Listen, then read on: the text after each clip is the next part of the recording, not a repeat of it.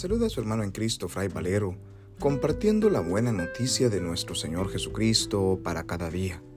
Reflexionamos hoy el Evangelio según San Mateo, capítulo 18, versículos del 21 al 35, correspondiente al martes de la tercera semana del tiempo de Cuaresma. En aquel tiempo, Pedro se acercó a Jesús y le preguntó, Si mi hermano me ofende, ¿cuántas veces tengo que perdonarlo? ¿Hasta siete veces? Jesús le contestó, no solo hasta siete, sino hasta setenta veces siete. Entonces Jesús les dijo, el reino de los cielos es semejante a un rey que quiso ajustar cuentas con sus servidores. El primero que le presentaron le debía muchos millones. Como no tenía con qué pagar, el Señor mandó que lo vendieran a él, a su mujer, a sus hijos y a todas sus posesiones para saldar la deuda.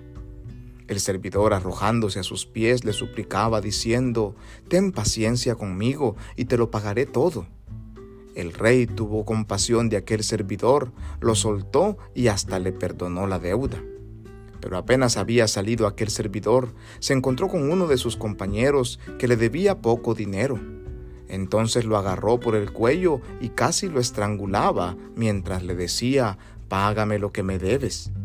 El compañero se le arrodilló y le rogaba, Ten paciencia conmigo y te lo pagaré todo. Pero el otro no quiso escucharlo, sino que fue y lo metió en la cárcel hasta que le pagara la deuda. Al ver lo ocurrido, sus compañeros se llenaron de indignación y fueron a contar al rey lo sucedido. Entonces el rey lo llamó y le dijo, siervo malvado, te perdoné toda aquella deuda porque me lo suplicaste. ¿No debías tú también haber tenido compasión de tu compañero, como yo tuve compasión de ti? Y el Señor, encolerizado, lo entregó a los verdugos para que no lo soltaran hasta que pagara lo que debía.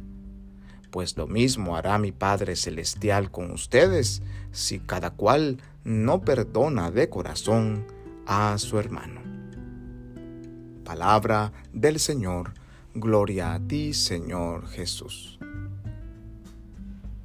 Hoy el Evangelio nos habla sobre un tema de gran importancia para nuestra vida, y es el tema del perdón. Muchas veces se nos hace muy difícil perdonar a aquellos que nos han ofendido. Y es que cuando alguien nos ofende, una herida queda abierta en nuestro corazón y nosotros tendemos a refugiarnos como en una burbuja poderosa donde nadie más puede entrar por temor a seguir sufriendo.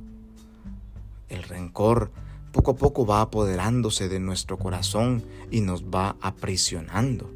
Si nosotros no tenemos la capacidad de soltarlo, de dejarlo ir y de perdonar a aquellos que nos han ofendido, esa burbuja se convertirá en una coraza fuerte que nos aprisionará de una manera tan grande y tan fuerte como el hierro y que nos impedirá realmente experimentar la gracia, las maravillas, la fuerza del amor de Dios que quiere liberarnos.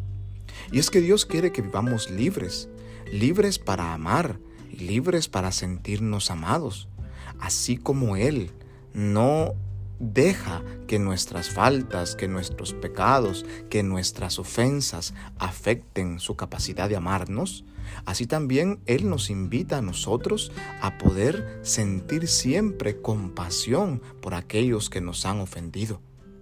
Dios nos ha perdonado setenta veces siete, es decir, toda la vida.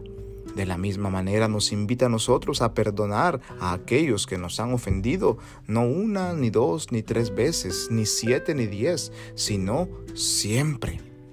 Porque el perdón es signo de agradecimiento a Dios de todas las veces en que Él no nos ha condenado, sino que Él siempre nos ha manifestado su amor. El perdón nos hace libres, el perdón nos libera, el perdón nos permite vivir en paz. Y así como la parábola que hemos escuchado en labios de Jesús, el rey perdona a aquel que le debe tantos millones, así también nosotros somos invitados a perdonar a aquellos que nos han ofendido, aun cuando la ofensa pueda ser demasiado grande. Hermanos y hermanas, la palabra de Dios nos invita pues en este día a poder pedirle al Señor la capacidad de perdonar, de dar perdón a aquellos que nos han ofendido. Solamente así podremos nosotros vivir con la libertad que Dios quiere que vivan sus hijos e hijas muy amados. Que Dios en su infinita bondad y misericordia nos bendiga y nos guarde en este día, en el nombre del Padre y del Hijo y del Espíritu Santo.